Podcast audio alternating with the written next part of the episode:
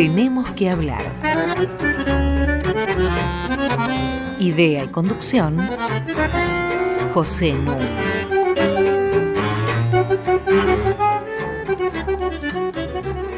Muy buenas noches.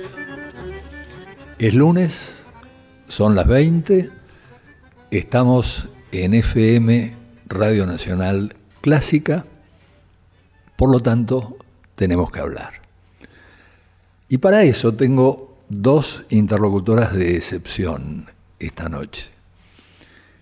En primer lugar, mi colaboradora habitual, la excelente socióloga Mariana Heredia. Y por otro, una invitada muy especial, la historiadora Isabela Cose. Contamos además con el gran violinista israelí radicado en Estados Unidos, Isaac Perlman, para organizarnos las pausas musicales del programa. Isabela Cose, nacida en Montevideo, devenida argentina, es doctora en Historia por la Universidad de San Andrés, investigadora del CONICET, profesora en Flaxo, la Universidad de Buenos Aires, la Universidad de San Martín. Eh, fue premiada por su libro Pareja, Sexualidad y Familia en los años 60. Antes había publicado Peronismo y Orden Familiar, 1946-1955. Y hoy la hemos invitado sobre todo para hablar de un formidable libro que sacó en 2014 que se llama Mafalda, Historia Social y Política.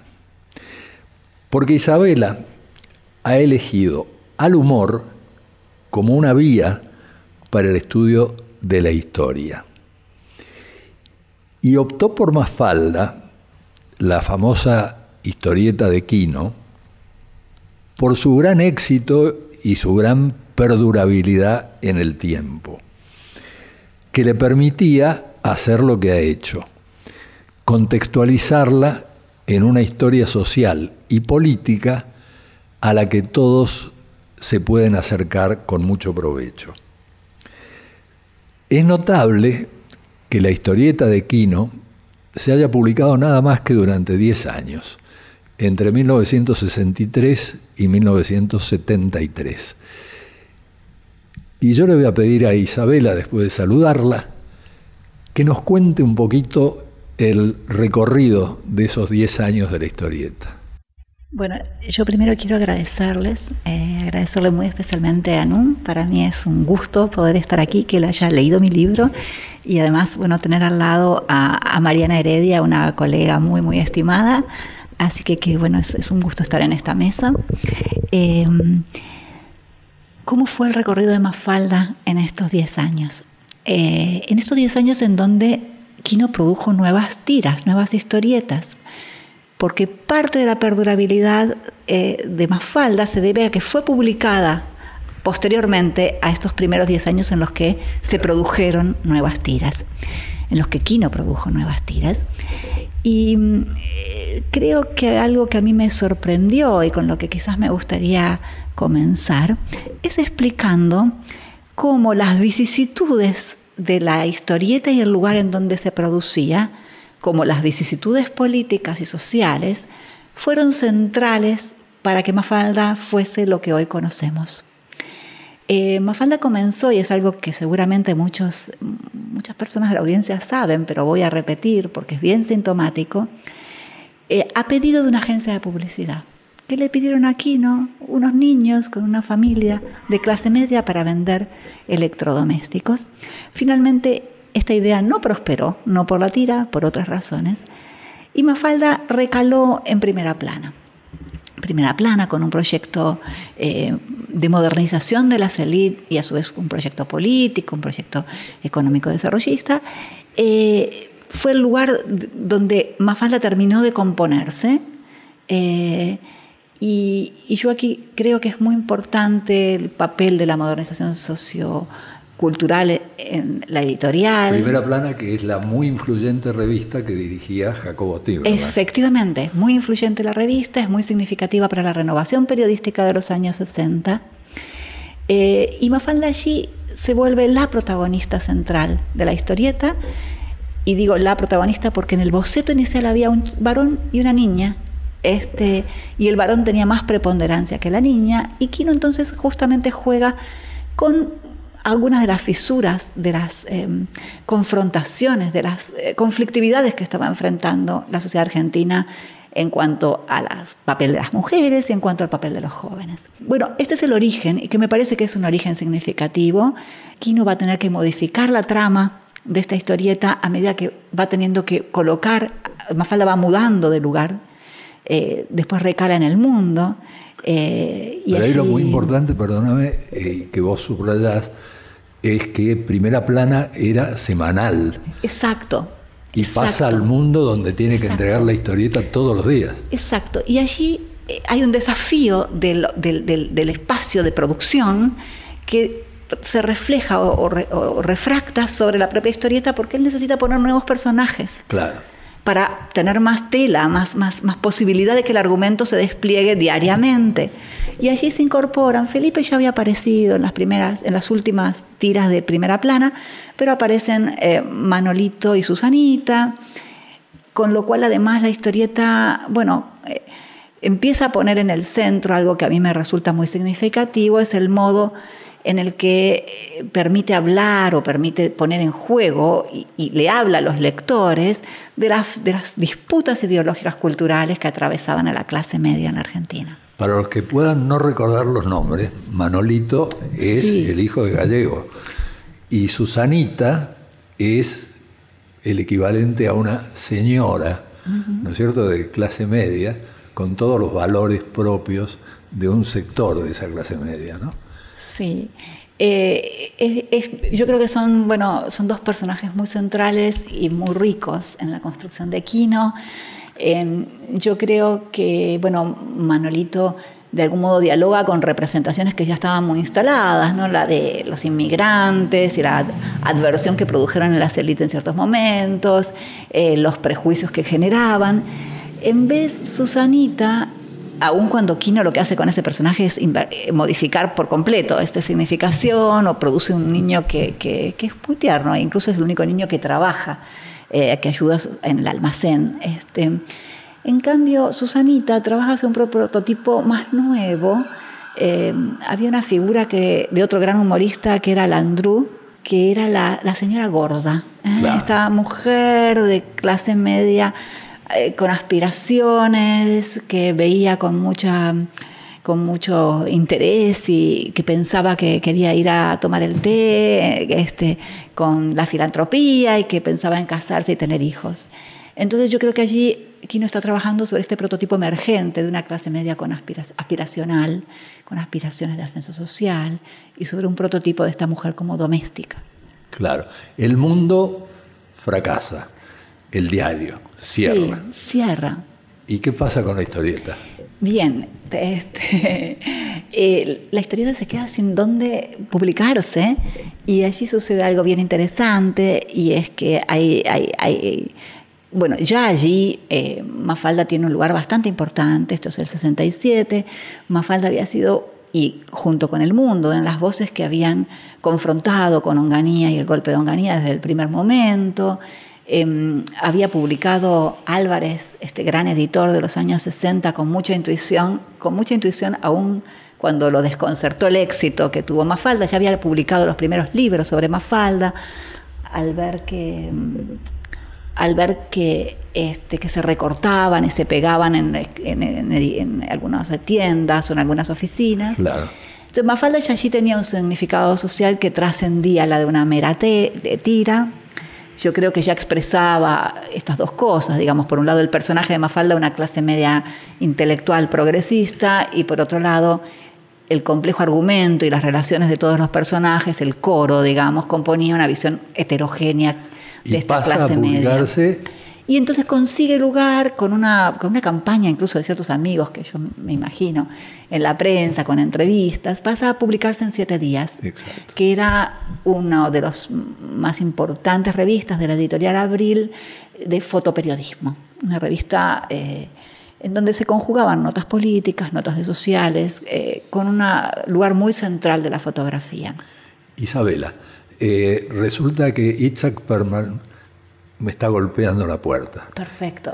Entonces, hagamos una pequeña pausa y retomamos dentro de un momento. Con mucho gusto. Y Perman me dijo que en homenaje a que sos uruguaya y argentina, va a tocar lo que ahora vas a escuchar. Muy bien.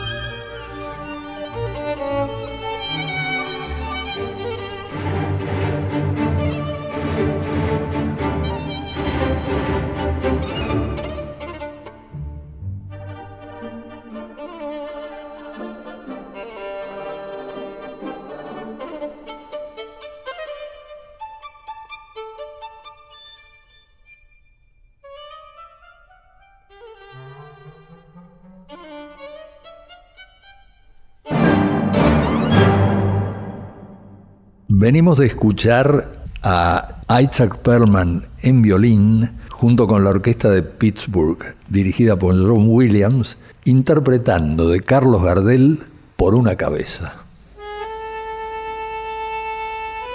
Hasta las 21. Tenemos que hablar. con José Nuno. Sigo dialogando con Isabela Cose, acompañada por Mariana Heredia. Y estamos hablando del recorrido de 10 años de la historieta de Quino Mafalda. Isabela había llegado casi al año 1973, casi a la última etapa de este recorrido, en que la historieta estaba instalada de nuevo en un semanario llamado Siete Días, tan influyente como lo fue antes Primera Plana. La pregunta a Isabela, ¿qué pasa en 1973? Bueno, eh, Kino deja de sacar, decide suspender la producción de nuevas tiras. Eh, ¿Por qué sucede esto? Bueno, es algo que me pregunté en distintos momentos de la investigación y es una pregunta yo creo que interesante, no solo para entender Mafalda, sino para entender eh, la historia sociopolítica de la Argentina. En, primer lugar, Kino estaba muy cansado de la historieta. Eh, la historieta le demandaba, aun cuando no fuese diariamente, le demandaba realizar cuatro tiras, porque se publicaban cuatro tiras en cada entrega de siete días. Claro, era una página entera. Era una página entera. Ya allí Mafalda era tan importante que cuando comenzó a publicarse ocupó eh, la, página, la, primera portada, un dibujo de Mafalda, es decir, traer a, Mafalda a siete días eh, era, era una estrategia que redituable en términos del mercado y en términos de las ventas de la revista. Mafalda había pósters de Mafalda que entregaba la revista, en fin, había ya una, enorme significación sociopolítica de la historieta. Eh, yo creo que sucedían dos cosas, que aquí no, este trabajo le restaba energía para sus otras producciones humorísticas, pero además que la significación política de Mafalda le pesaba. Mm, Mafalda era para algunas personas, según habían escrito y me relataron en entrevistas, a veces hasta un editorial político. Mm, era, se disputaba en las aulas de filosofía y letras sobre la posición política de Mafalda y sus amigos, se utilizaba en disputas de bar, eh, se utilizaba políticamente. Este, em, se le demandaba, ya sea por izquierda o por derecha, las posiciones políticas que tenía Mafalda y sus amigos. Yo creo que esto entonces también operaba eh, presionando, digamos, esta significación política de la historieta a la producción de Quino. Eh, y también descubrí otro elemento que a mí me parece bastante significativo, y es que la composición que ofrecía eh, esta historieta de una clase media eh, escindida, pero en cierto punto capaz de, permanecer, eh, de, permanecer en un mismo cuadro de historieta, de tener relación, de ser amigos. a mí el lugar simbólico que le otorgo a la amistad de estos personajes tan distintos. Entre Manolito, Susanita, Felipe. Exacto, entre, entre quienes representaban a una clase media eh, de, inmigrantes con aspiraciones de ascenso social, entre quienes eh, eran las mujeres de clase media. Eh, domésticas de Barrio Norte, entre esta clase media intelectual que de algún modo expresaba Mafalda de un modo nuevo. Creo que esta es la representación que es novedosa en términos de lo que y ya Guillermo y Libertad. Ya estaba, sí, ya estaba eh, Guille, que es el hermanito más pequeño de Mafalda, que representa una nueva generación muy contestataria. Es quizás uno de los personajes más. Y estaba Miguelito, que es un personaje también intermedio, hedonista. Y estaba Libertad, que es como la expresión de, los jóvenes más radicalizados. Eh, su padre era socialista. Bueno, este ese mundo en el que era, ese mundo que de algún modo, eh, en el cual era posible una clase media escindida, pero que convivía con cierta identidad, con ciertas eh, conexiones, eh, que había surgido realmente a mitad de los 60, bueno, yo creo que quedó anacrónico, que era una visión que, que en sí misma a mí me pareció muy significativo que la tira dejase de aparecer el mismo, Quino terminase despidiéndose en el mismo número en el que la revista eh, informa de Seiza. Eh, entonces la polarización y la división de la sociedad argentina, eh, y yo creo que ese es un momento muy significativo el de Seiza, porque es posible intuir, y creo que quizás quien lo intuye, la tragedia que está por venir.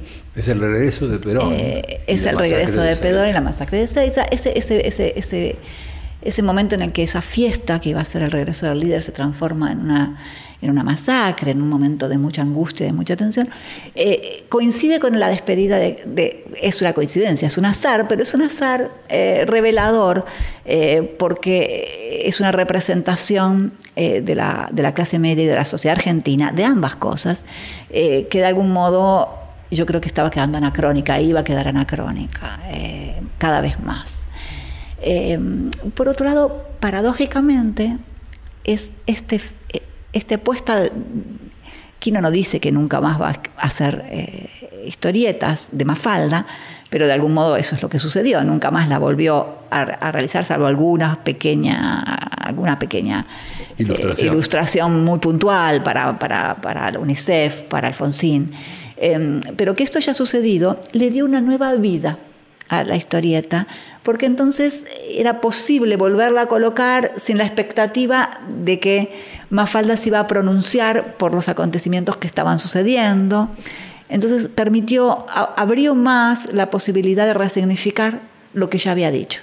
Porque hay un elemento muy importante, y me gustaría darle la palabra a Mariana Heredia, hay un elemento muy importante que vos subrayás, y es que Mafalda no solamente dialogaba en función del contacto de sus personajes, no se agotaba en la historieta, sino que la historieta operaba sobre la sociedad. Y en ese momento, la inferencia, y creo que es totalmente razonable, ya no tenía capacidad para operar sobre la sociedad.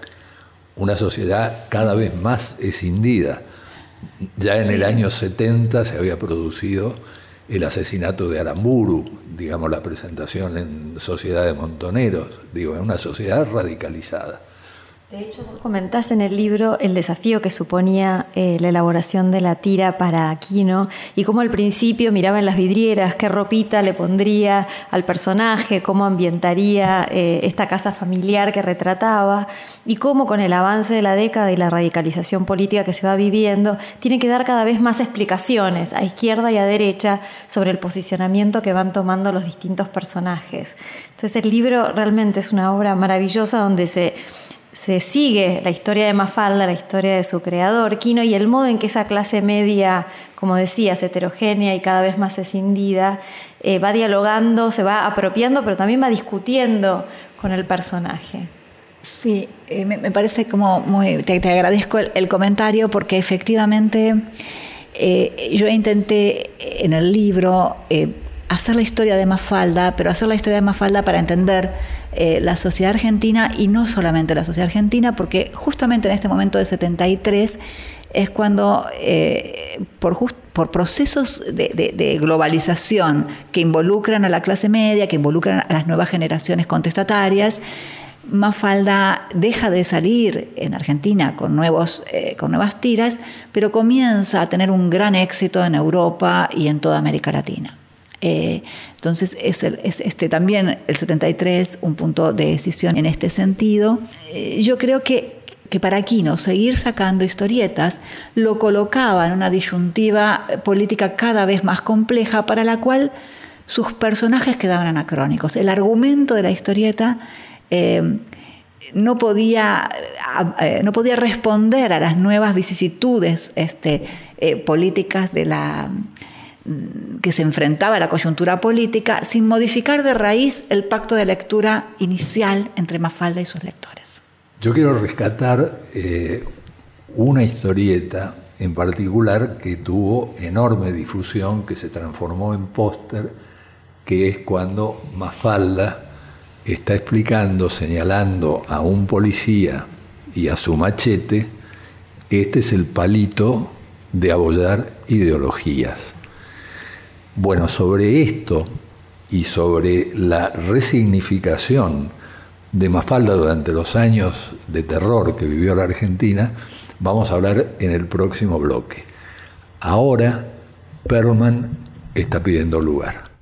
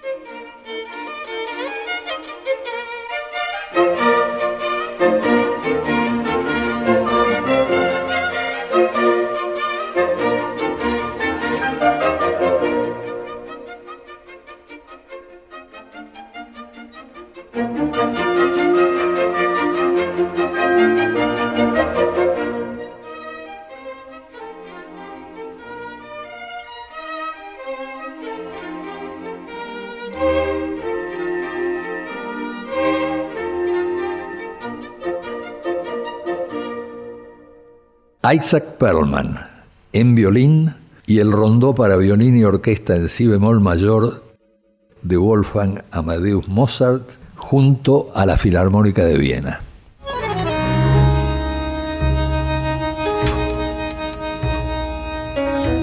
Seguimos en Tenemos que hablar con José Nuno.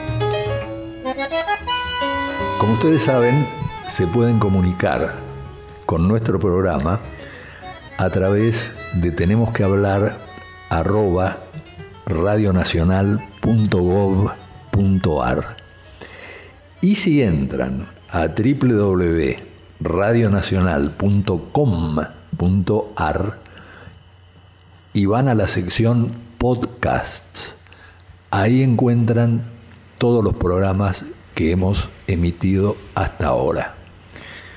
Hasta ahora que estoy disfrutando la conversación con Mariana Heredia y nuestra invitada especial Isabela Cose.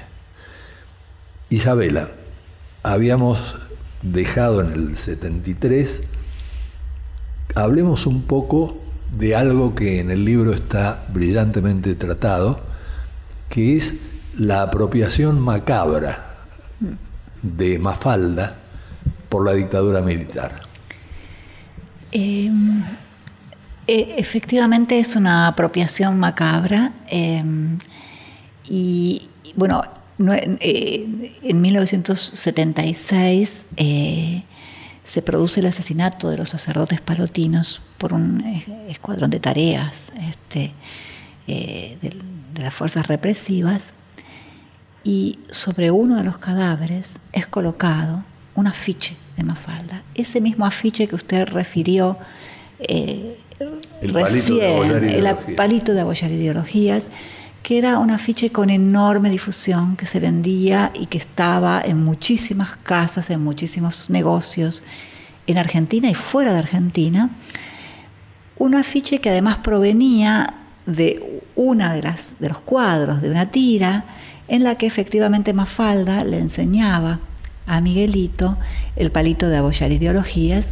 El afiche es levemente, está levemente cambiado porque en verdad en la tira, y esto tiene que ver también con el contexto de censura, el que terminaba diciendo el palito de abollar ideologías era el propio policía este, eh, extrañado de que se trataba Em, en, una, eh, en, una, en una tira que culmina una serie de reflexiones, porque también uno puede ver esto al analizar como con detalle la historieta, que en buena medida Aquino también es una reflexión, eh, una, una, discusión a veces consigo mismo, a veces con la realidad política sobre ciertos procesos que estaba viviendo, y le otorgó muchísima importancia a la censura. Entonces el palito de abollar ideologías representa a, bueno, justamente a la, censura, a la intervención, al forzamiento, este, al, papel que tuvieron las fuerzas represivas en la escena cultural. Hay una historieta maravillosa que aparece mencionada en tu libro,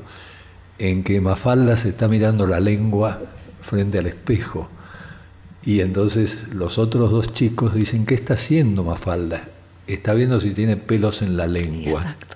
Exacto, y eso tiene que ver con algo que, dialogábamos de algún modo al comienzo del, programa, eh, que son por los, nos, vamos un poco de la pregunta sobre las apropiaciones de la dictadura, pero vuelvo enseguida, si es que les parece bien, sobre el modo en que operó la censura en Argentina.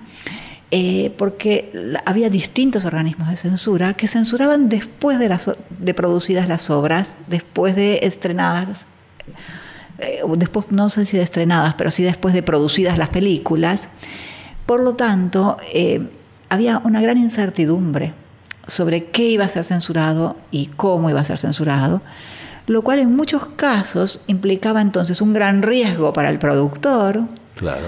Eh, o implicaba también cuidarse mucho de la censura. esto pasaba seguro en el contexto de la prensa, esa, esa, esa historieta que es en realidad una pequeña viñetita que estaban colocadas arriba de las historietas en siete días, es casi una broma, una reflexión con sus propios colegas y consigo mismo. Digamos, ¿cómo negociamos nosotros, que somos periodistas, con la censura que sabemos que existe? Eh, y, esto es bien distinto a lo que sucedía, por ejemplo, en España, donde la censura era previa, entonces eh, era el censor el que decía si se podía o no se podía sacar determinada obra o determinado contenido, era él el que operaba con las tijeras. Pero volviendo a la pregunta inicial de las resignificaciones y esta, esta, esta utilización macabra de un afiche y del humor, eh, a mí me resultó muy significativo de la violencia eh, del modo en que la violencia física y la muerte se conecta con los procesos de apropiación de los símbolos eh, significativos para una cultura, digamos, que diríamos progresista, una cultura antiautoritaria, porque este afiche significó quizás, y quizás tuvo tanto éxito, porque significó un, un símbolo en el cual podían coincidir fuerzas políticas que eran eh, quizás disímiles en una serie de aspectos, en una serie de propuestas, en si la lucha armada o no la lucha armada, pero en la confrontación con el palito de abollar ideologías eh, había una confluencia de, opiniones. Y entonces por eso yo creo que es tan significativo que las fuerzas represivas hayan puesto una, como una marca, ustedes que se reían del palito de apoyar ideologías, este es el verdadero poder que tenemos, este, las fuerzas represivas. Pero al mismo tiempo no es solo la fuerza, ¿no es cierto, Isabela? Porque vos comentás cómo ese afiche fue también reapropiado eh, por las fuerzas del orden para tratar de convencer a la sociedad de que estaban actuando correctamente. Te, agradezco mucho porque efectivamente la, pregunta, porque efectivamente un año antes eh, ese, ese afiche había dado lugar a un afiche...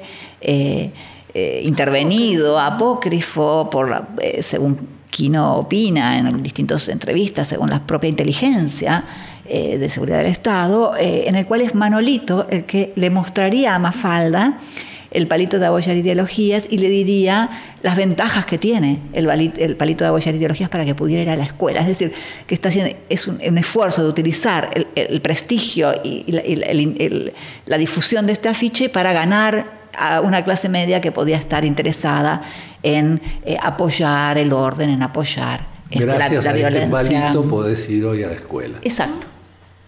Esa fue una intervención de los servicios de inteligencia, seguramente, bueno, según yo no lo he podido comprobar, realmente no hay información sobre esto en el archivo de la policía de la provincia de Buenos Aires, que es a donde intenté eh, recurrir, eh, pero eh, Quino intuye esto y seguramente es muy posible que es una intervención muy clara de, en búsqueda de crear estos apoyos para el golpe de Estado y para la represión política. Este. En ese momento esto habla de la importancia social y política de Mafalda y del hecho de que Mafalda tenía millones de lectores no solamente a través de las revistas, sino a través de los libros que recogían las historietas. Y de las reproducciones en diarios del interior.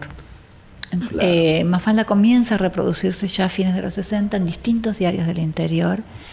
Pero esas paradojas, porque también así como a mí me interesó mucho, este fue un episodio que yo, que yo pensé mucho para, para el libro, también me resultó muy interesante el modo en que los sujetos se apropiaron de la historieta para otros medios durante la dictadura. Sí, efectivamente. Eh, y pensaba también, Isabel, en esa historia de las distintas apropiaciones, desde las estudiantes del secundario que usan a Mafalda como un referente para su futuro, hasta las lecturas en México, en Italia, en España, estos 20 idiomas a los que fue traducido. Em, que también forman parte de la historia de este personaje. Y me acordaba de una de las viñetas que comentás, donde Mafalda mira sorprendido un globo terráqueo y constata que estamos en el sur y se pregunta si es por estar cabeza para abajo que se nos escapan las ideas o que tenemos menos ideas, eh, reflexionando de algún modo sobre em, las dificultades de pensar a veces de manera autónoma desde espacios más periféricos, ¿no? Y que em, producto prodigioso, Mafalda, que, que logró interpelar, ¿no es cierto?, un auditorio tan, tan amplio, tan diverso. Sí, exactamente. Yo creo que, eh, que es una de las grandes em, singularidades de Mafalda em, que haya logrado emergiendo en un espacio como eh, Argentina, como eh, el tercer mundo, decía la propia Mafalda en aquella época, convertirse en una historieta global, incluso por fuera sin haber entrado en los grandes em, empresas que producen y circulan las historietas a escala, a escala internacional, los sindicatos. Em, y también eh, y también me parece que esto refleja parte del momento histórico en el que Mafalda emerge, em, porque intervienen distintos fenómenos. Bueno, la propia capacidad de verosimilitud de esta historieta en otros espacios, para otros eh, eh, sectores sociales, en otros países. Em, la propia importancia que tiene el, tercer mundo y las generaciones eh, juveniles en los años 60 y 70 en términos de la contestación cultural, por lo cual podían proyectarse en Mafalda otros procesos históricos y apropiársela no solamente eh, en función del contexto argentino, sino del contexto de otros países.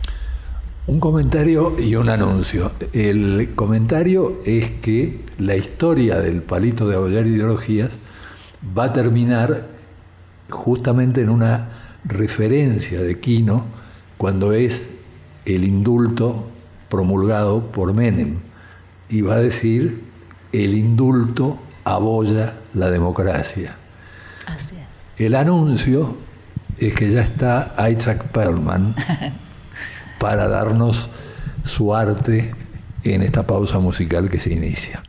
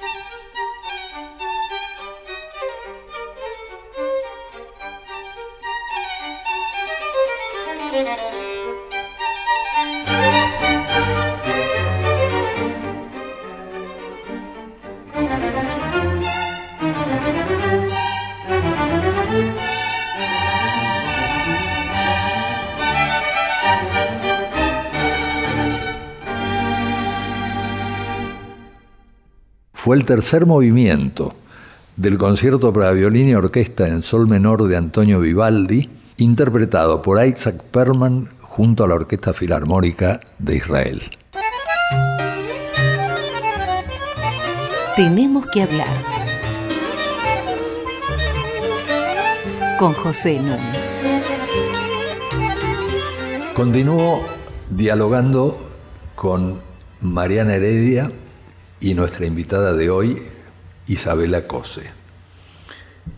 Eh, Mariana, vos hacías una sugerencia a partir de las reflexiones del libro que me parece muy interesante retomar acerca de los posicionamientos de Mafalda. ¿No es cierto? Eh, releer tu libro, Isabela, es eh, recordar y volver a disfrutar las tiras de Quino donde Mafalda eh, cuestiona las desigualdades de género a través del modo en que mira a sus padres y a la vez esta importancia creciente de los niños, ¿no? Como observadores críticos de la realidad que enfrentan. Eh, sí, Mariana, te, agradezco la pregunta porque es un nudo muy significativo para entender la historieta. Eh, yo creo que Kino fue muy sagaz al colocar a una niña como protagonista y una niña que es niña, eh, pero también es joven. Entonces allí está dialogando con las concepciones sobre la infancia, sobre una creciente importancia de los niños, un paradigma psicológico que los concibe autónomos, desafiantes, que les festeja que sean contestatarios, pero a su vez esa contradicción entre una niña que es niña pero que habla como un poco eh, joven, le permite también referir a otro fenómeno muy central de los años 60, que es la emergencia. Vamos a ver, siempre existieron jóvenes, pero la constitución de los jóvenes como un actor muy central, muy decisivo de la escena política, social y cultural y las confrontaciones generacionales. Y, muy especialmente yo creo que al conectar eh, la emergencia de las nuevas reivindicaciones de las mujeres, de los nuevos modelos femeninos, con las fisuras generacionales y las rupturas generacionales, eh, la historieta toca un punto extremadamente sensible de las conmociones que estaba viviendo el mundo, no solo la sociedad argentina, y creo que esto es especialmente visible, y a los fanáticos de Mafalda lo pueden revisar en, los libros, en las relaciones de Mafalda con su madre.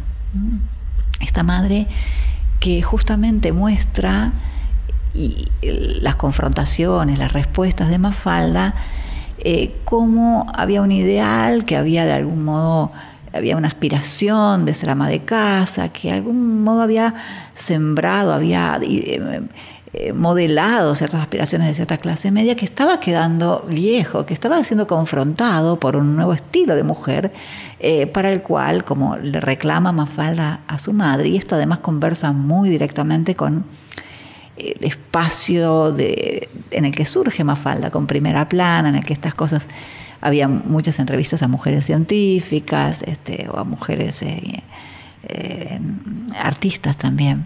Eh, Mafalda le reclama a su madre que ella había dejado la universidad, este, y, esto lo hace con mucha ferocidad, digamos, es un reclamo que allí yo creo que nuevamente Kino está escuchando, está, Kino, decíamos en la charla más informal, es un gran observador, algunos procesos que efectivamente yo, que provengo, digamos, de la historia social y cultural, podía haber puesto en boca de muchas otras eh, chicas jóvenes eh, en relación a sus madres.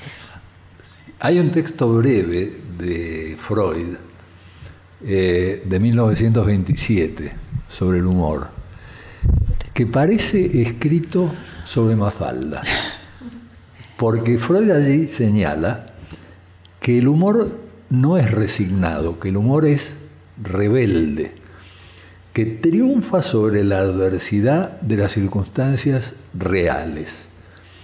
Y pone un ejemplo que a mí me parece totalmente equiparable a algo que dice Mafalda. El ejemplo que pone Freud es, es lunes y están conduciendo a un condenado a la horca.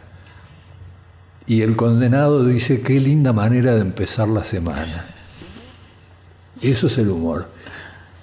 Para mí el correlato de eso es el golpe de Onganía y Mafalda sentada en el umbral de la vereda diciendo, esto no es lo que nos enseñaron en la escuela. Eso es el humor, eso es la dignidad que el chiste no tiene y que sí tiene el humor. Y por otra parte dice Freud, el humorista adopta la posición de un adulto frente a los temores infantiles. Bueno, Mafalda es eso. Mafalda, como vos decías recién, habla como una adulta este, con, sus padres, ¿no es cierto? Este, y esto produce un placer liberador, no una carcajada, no la risa franca eh, que genera un chiste que se agota en sí mismo. Sí. Esto integra al que está mirando la historieta y lo hace pensar. Lo interesante en este caso es que Kino fue un gran productor de chistes también. Y hay libros de Quino que son de chistes. Yo me acuerdo de un chiste que creo que habría uno de los libros, en que un señor mayor está parado frente a un espejo y en el espejo aparece un joven. Y el señor mayor le grita a la esposa, querida, otra vez el espejo atrasa. Bueno, eso es un chiste. Y es un chiste muy bueno. Pero no tiene que ver con el humor de Mafalda. Es decir, Quino era capaz de los dos registros, ¿no? Sí, eh, la verdad es que yo he trabajado poco sobre el humor de Quino eh, eh, por fuera de Mafalda, quiero, quiero decirlo, porque Quino, la obra de Quino es extremadamente rica, variada, y, bueno, mi límite fue poner en diálogo algunas cosas, sobre todo algunas cosas de los 70 para entender. Eh, ciertos recorridos eh, de las apropiaciones estas de Mafalda eh, por, la derecha. pero ese texto de Freud tiene una, gran riqueza para, entender el humor.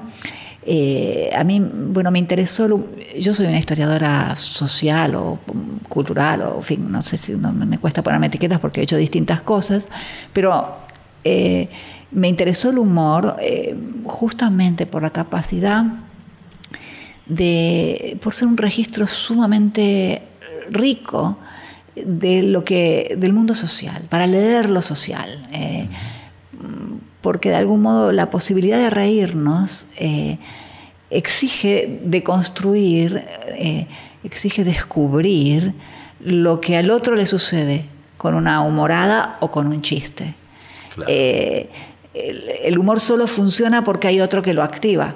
Eh, precisa de otro y, lo que me interesó, pero mucho, porque es muy difícil reponer la historicidad del humor.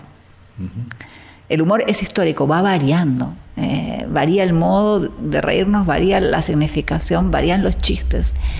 Em, y el éxito de Mafalda me permitió entonces encontrar una serie de registros em, muy ricos para revelar esto, cómo el humor, la historicidad del humor, cómo el humor, eh, los sentidos sociales del humor, los sentidos políticos. Y Mafalda especialmente, eh, yo creo que es muy interesante, Pepe, lo que, lo que vos estás diciendo, porque Mafalda eh, vehiculiza en muchas de los tiras un humor reflexivo, un humor conceptual, un humor abierto, en donde juega mucho la ironía, estas tensiones entre la voz infantil, como sugerías con Freud, y la voz adulta, entre lo público y lo privado, este, entre lo deseable y lo real. A mí me parece que además eh, es muy interesante que Mafalda es un personaje típicamente urbano, pero con características especiales. Quiero decir, es urbano porque no se ocupa de lo pueblerino, eh, es urbano eh, y no se ocupa de algo que sí convocó a grandes eh, humoristas argentinos, el fútbol. del fútbol se ocuparon Fontana Rosa, por ejemplo, de una manera brillante. También se ocupó del mundo rural, del pueblo, ¿no es cierto? Eh, Caloy sacó una serie de libros que se llamaba Con el deporte no se juega, ¿no? Este, y Garay Cochea alcanzó el gran honor de ser el único humorista de la revista El Gráfico, que era la revista por excelencia del fútbol. Y el fútbol en Mafalda no aparece. En ese sentido, es más intelectualizada, tal vez, la historieta que el común de la gente de clase media urbana, ¿no? Lo que está claro es que Mafalda interpela a un lector inteligente. Y tu libro, Isabela, también. Ay, muchas gracias. Es un libro estupendo este. que le recomendamos a todos nuestros oyentes porque es muy accesible y al mismo tiempo da una información sobre el contexto social y político que van a apreciar grandemente. Ha llegado el momento de cerrar el programa con los agradecimientos habituales. En primer lugar, a la paciente productora Inés Gordon. En segundo lugar, a nuestro querido operador Walter Danesi, al editor Julián Carballo y a toda la gente de Radio Nacional Clásica FM que contribuye a hacer este programa. Y un agradecimiento muy especial a Isabela Cose por habernos acompañado hoy. No, la verdad que yo quiero agradecerle, fue un placer poder conversar con, con, Un, a quien uno ha leído y conoce, y con Mariana Heredia, que, que también uno ha leído y aprecia muchísimo, así que, que les agradezco mucho a todos. Y cerramos con un uruguayo, con Wimpy, que uh, decía... Que todo sea para bien. Que todo sea para bien.